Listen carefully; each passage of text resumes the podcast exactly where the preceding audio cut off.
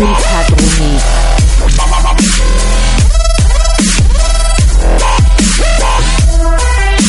E fare musica. Pa, pa, pa. Re musica.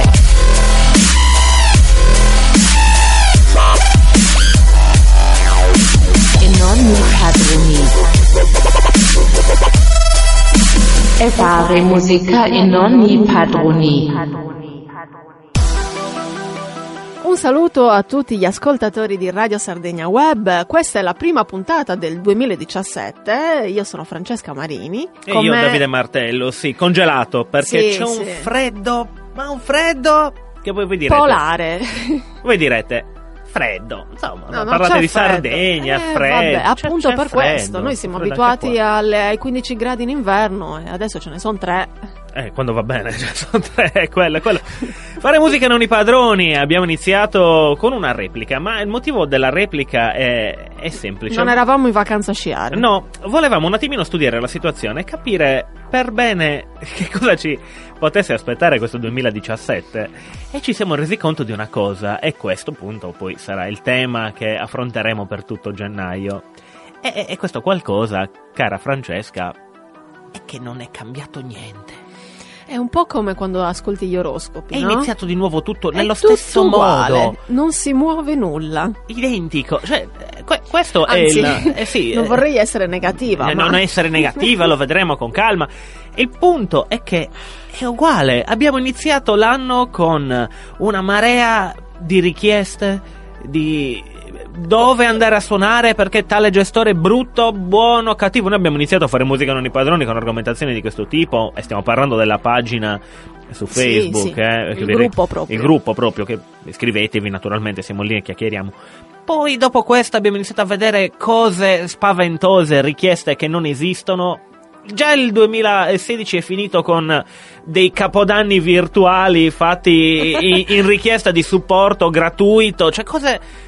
Ma, ce la diamo una mossa? Cosa stiamo aspettando? E questo è quello che diciamo ogni santo gennaio che arriva. Eh, ma non diciamo anche nel resto dei mesi mm, con tanto Sì, di ma partiamo sempre con i, con i buoni propositi. Io mi ricordo che l'anno scorso, se non, adesso non so, non so se, se sto sbagliando, però penso di no. C'era un gruppo su Facebook che faceva i contest. Ah, già. Sì, no, non, non sì, ti stavi sì. sbagliando. Sì. Eh, manca, manca, è vero. Adesso manca i- comunque la parte contest. Quando rinizierà? Perché Eh, non lo so, io ormai- credo che, che- che sia già iniziata. Sì. Ma, eh, Tu non entri su Facebook perché sei troppo impegnato, ma te lo dico io, è già iniziata. Ah, bene, quindi si riniziano i contest strambi con premi in- incredibili, cioè Un passaggio in FM. cose assurde che veramente, cioè, ma davvero.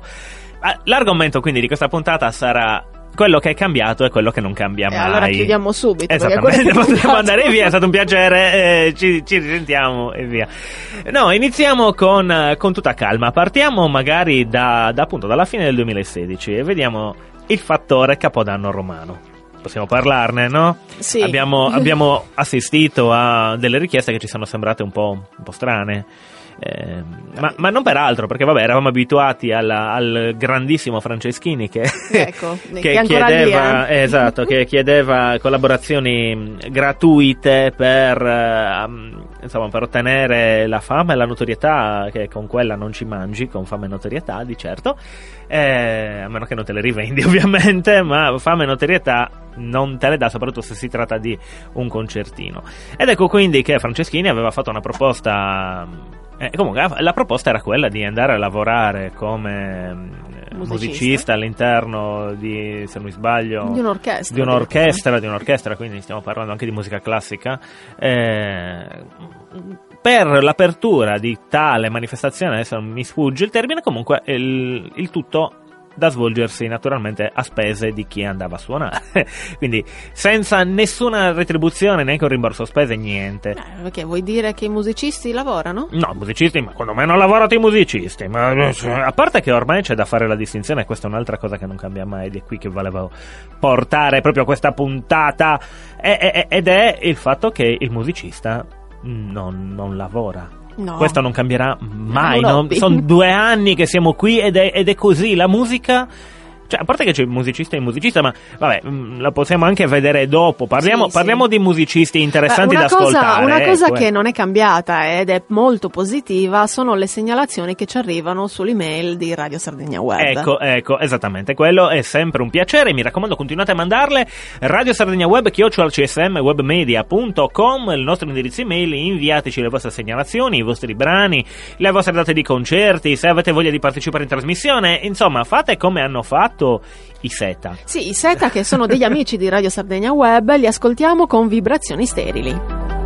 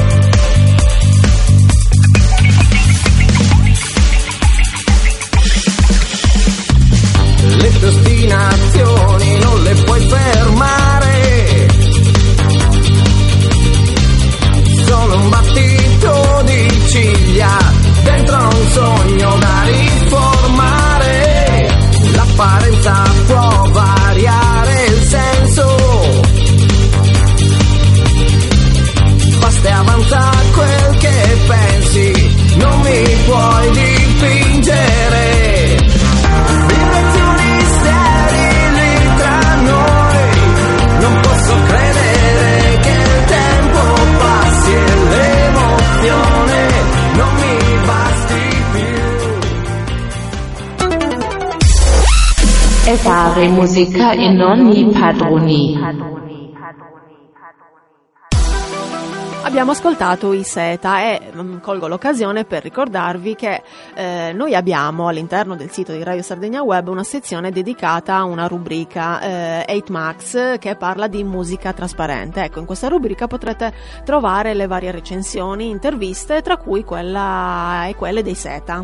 E salutiamo Max Aci perché Grazie, Max. è un recensore coi fiocchi e non solo, scrive benissimo a prescindere che eh, faccia parte del, del team di Radio Sardegna Web, però è veramente bravo, dovete Sì. leggerle. E poi è un cavaliere della musica trasparente. Verissimo, verissimo, a prescindere da tutto quello è la realtà assoluta.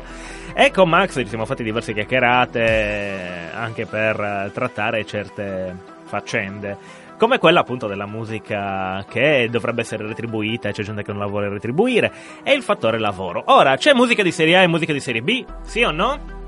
Tic tac, tic tac, tic tac, tic tac. Eh, eh, sì, sì, Sì. sì, sì, il modo di intendere la musica la fa diventare serie B, secondo me.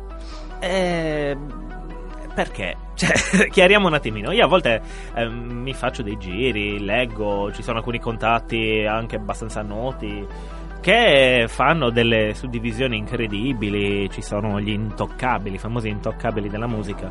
Eh, adesso posso, posso dirne una Vai. così. Mina Celentano.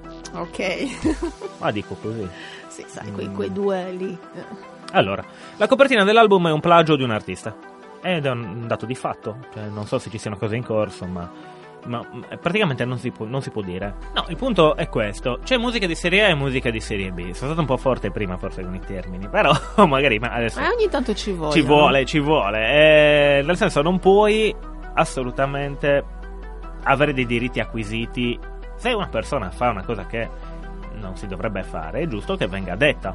Va bene fare un po' di protezione attorno al personaggio e non calcare troppo la mano, però non puoi assolutamente eh, eh, far conto che qualsiasi cosa esca dalle mani di una sia incriticabile perché siccome esce da loro allora è sicuramente il, il, massimo. La cosa più bella che sia mai stata fatta perché sono dei grandi. Sono dei grandi hanno fatto cose che li hanno resi grandi ma quelle sono le cose, ma non, non tutto ciò che è sta, fa, viene fatto dei grandi rende ancora più grande una persona. No, quindi c'è musica di serie A di serie B, purtroppo la gente interpreta la musica di serie A di serie B per chi la fa e non per la musica in sé.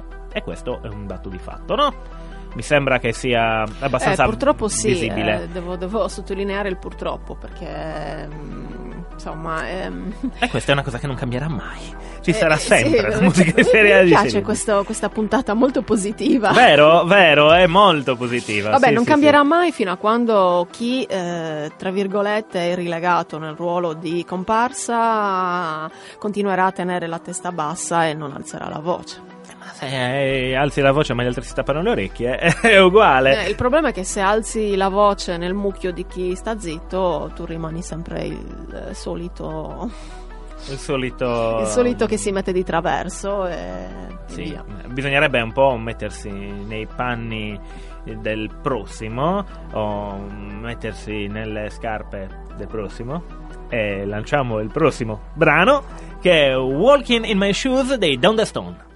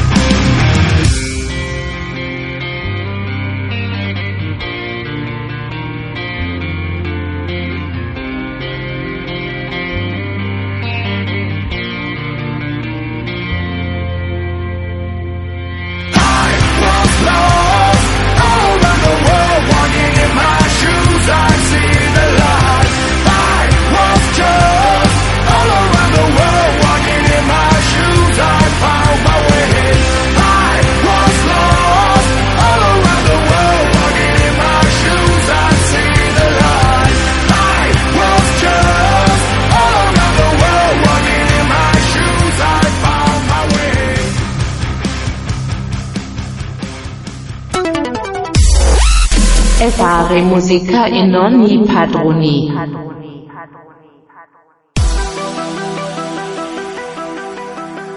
Down the Stone. Questo brano è, stato segnalato via mail da Susanna Giusto, dall'ufficio stampa di Susanna Giusto, e fa parte del nuovo album Life. Mi raccomando, andate ad ascoltare i Down the Stone perché sono bravi e probabilmente potreste leggere in futuro qualcosina. Chissà, chissà, chissà, chissà. non si sa.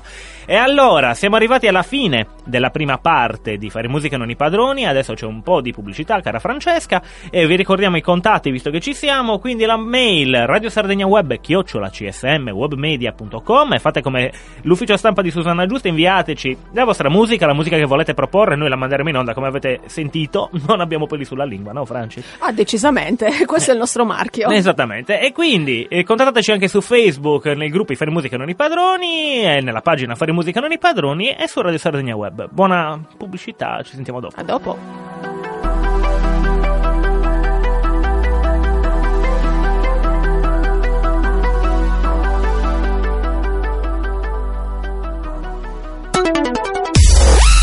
E fare musica e non i padroni. Radio Sardegna Web. Resta in ascolto.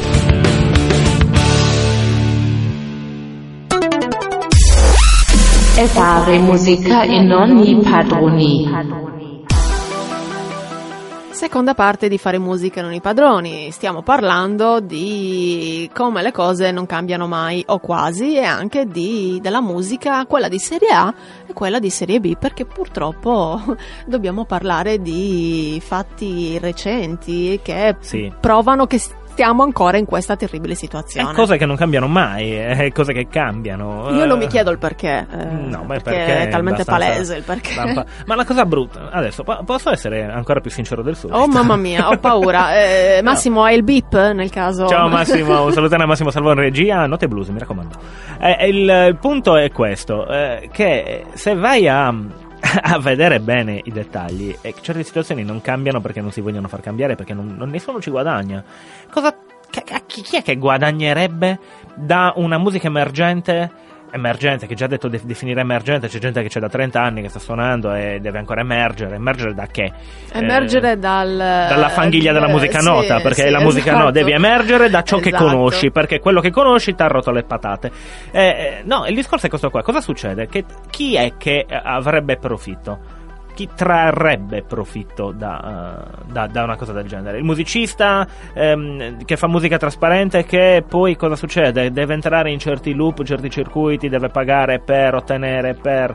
Cioè, il punto chiave è questo, la musica per crescere, penso che sia boh, boh, la mia esperienza, quello che credo. Eh, io suono perché voglio farlo sentire e trasmettere un qualcosa a te e tu devi avere l'interesse per ascoltare ciò che io suono e ciò che suonano gli altri e poi mandare avanti con la tua vita, devi fare altro. La musica l'ascolti per divertirti, la musica l'ascolti per riflettere, la musica l'ascolti perché vuoi avere compagnia, la musica l'ascolti per una marea di motivi, però devi anche ascoltare la musica più adatta in quel momento e se non hai la capacità di cercare quello che più ti ha ti, ti- ti è vicino e ti limiti a scegliere eh, secondo la teoria dell'all inclusive, ossia eh, puoi scegliere quello che vuoi tra le cose che ti mostro, e allora divertiti, vivi la tua vita così che credi di aver scelto il meglio, ma solo tra le cose che ti stanno mettendo davanti, non tra le cose che esistono. Eh, il problema è sempre lo stesso, è che ti vendono anche questa idea di cambiamento che sta arrivando. Ma che non so, sta se- non so se Non sta ti ricordi niente, quello che ti ho no? raccontato a fine anno di- del patron di RTL che ha sì. acquistato il, eh, il nome, il marchio Radio Freccia per creare un- una nuova radio libera. Ovviamente eh, quando ho letto la notizia... del vecchio, Sì. de- de- de- No. solo del concetto di vecchio che c'è nel pensare a Radio ma, Freccia? Ma neanche, ma neanche, ma cioè, non è vecchio, cioè proprio bugiardo, è finto, è falso, è fasullo, non è vero, non ci credo. eh. Ma non, lo- non- boh, non- non so cosa ci può essere. Sì, vabbè, tanto ormai. Che... No, ma perché insomma, mh, tu dicevi, dicevi una cosa giusta, eh, ci vorrebbe una spinta diversa, eh, una curiosità Ti diversa. correggo, non è falso, è tutto vero. Il problema è che, sì, è tutto vero, l'idea magari è quella, ma ci sono de- delle meccaniche che non ti possono portare a fare come... Cioè, io vorrei trovare un'altra trasmissione come la nostra che, boh, se ne frega altamente e dice più o meno quello che pensa.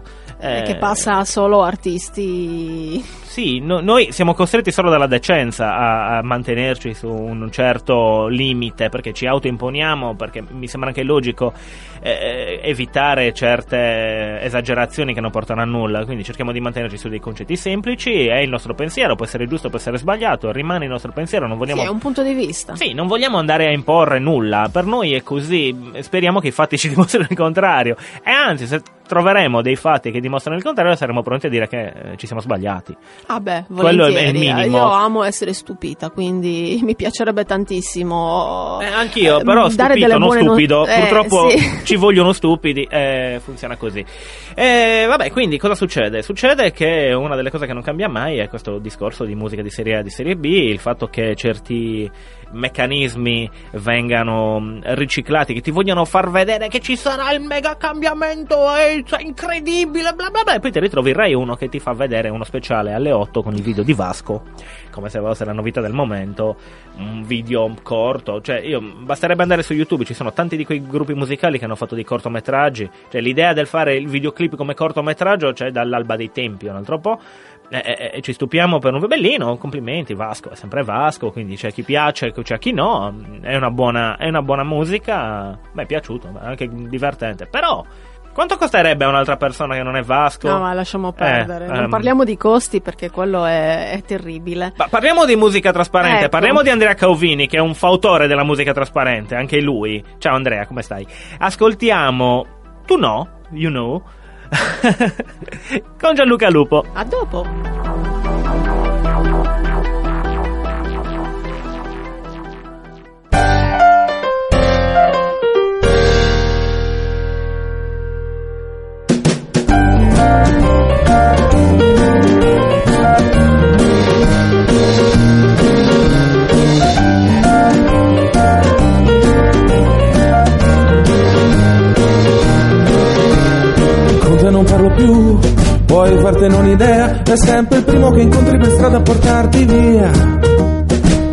Piangere non si può, che sto più male di quello che so.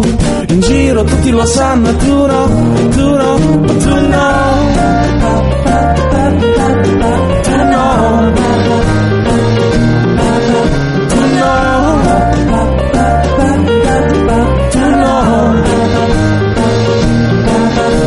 La sera non esco più, non ti sei accorto che manco da un po'. La donna mi ha lasciato per meno sesso, più rock and roll. Ho solo il mio conto in banca, molto più rosso di quanto si può. Il direttore mi ha chiamato e tu no, tu no, tu no. Ma tu no. Ma tu no. Ma tu no. Devo un bel po' di soldi agli strozzini di mezza città. Probabile che se sto in giro uno dei tanti mi accopperà. Il telefono l'ho cambiato, sto molto attento a chi lo do.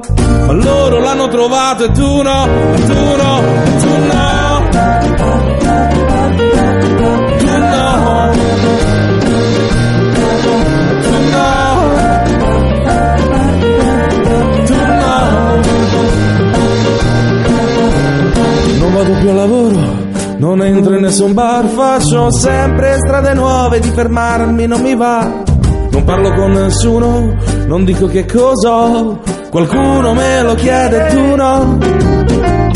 Con te non parlo più, vuoi fartene un'idea, sei sempre il primo a girarmi le spalle ed andar via.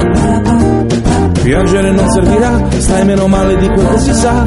Stasera invito tutti giù al bar, ma tu no.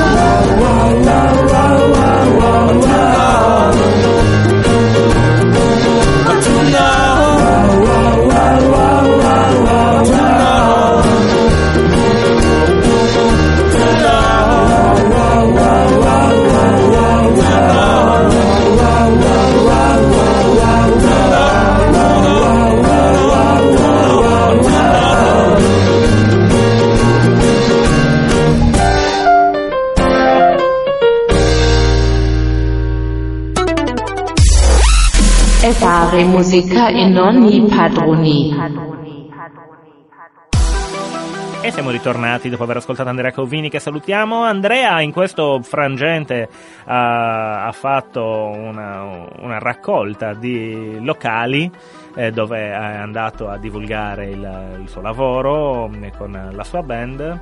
Eh, e questi locali sono locali che fanno effettivamente suonare musica trasparente, musica cosiddetta eh, priva di diritti sia emergente, nuova, fruibile a tutti secondo un'ottica particolare.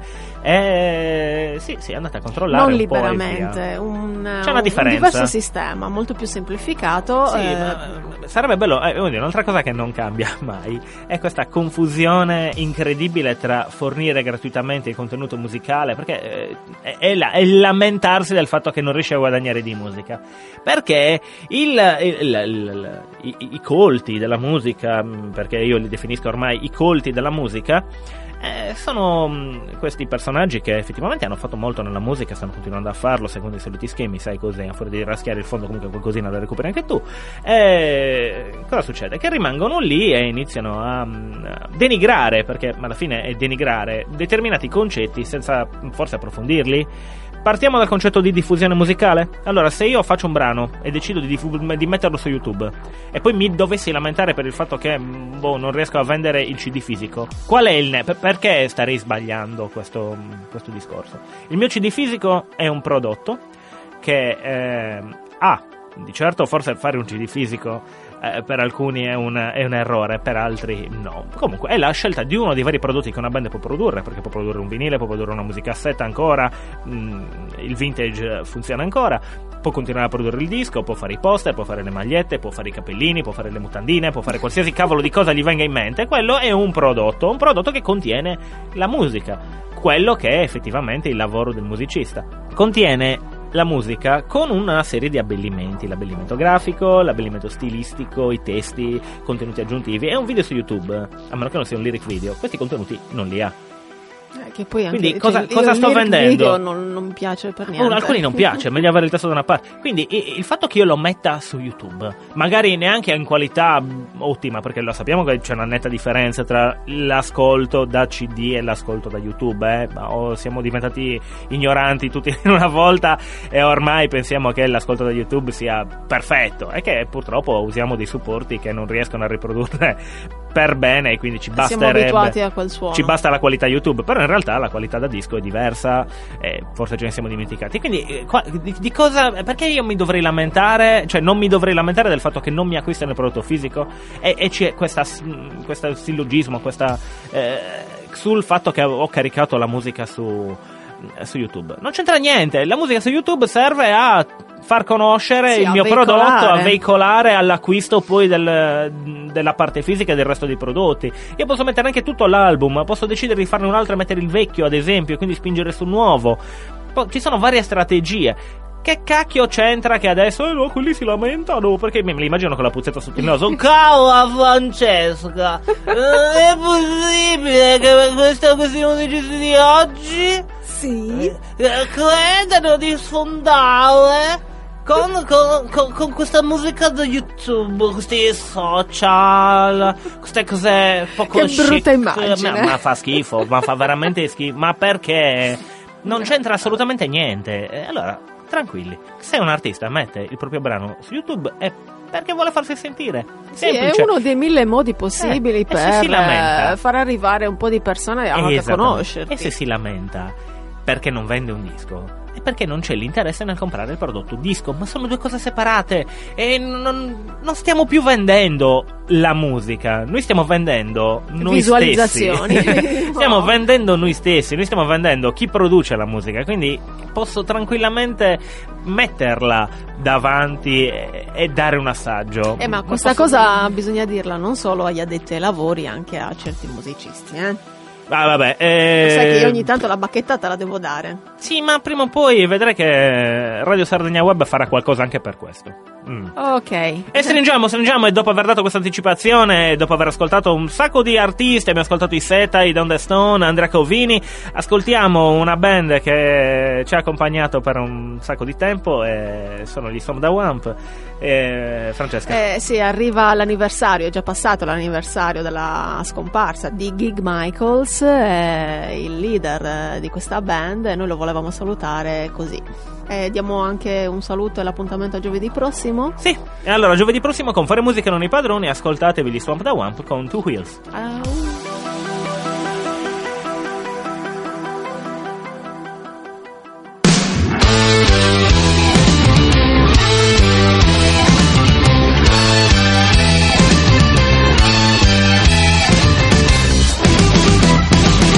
Crank it up.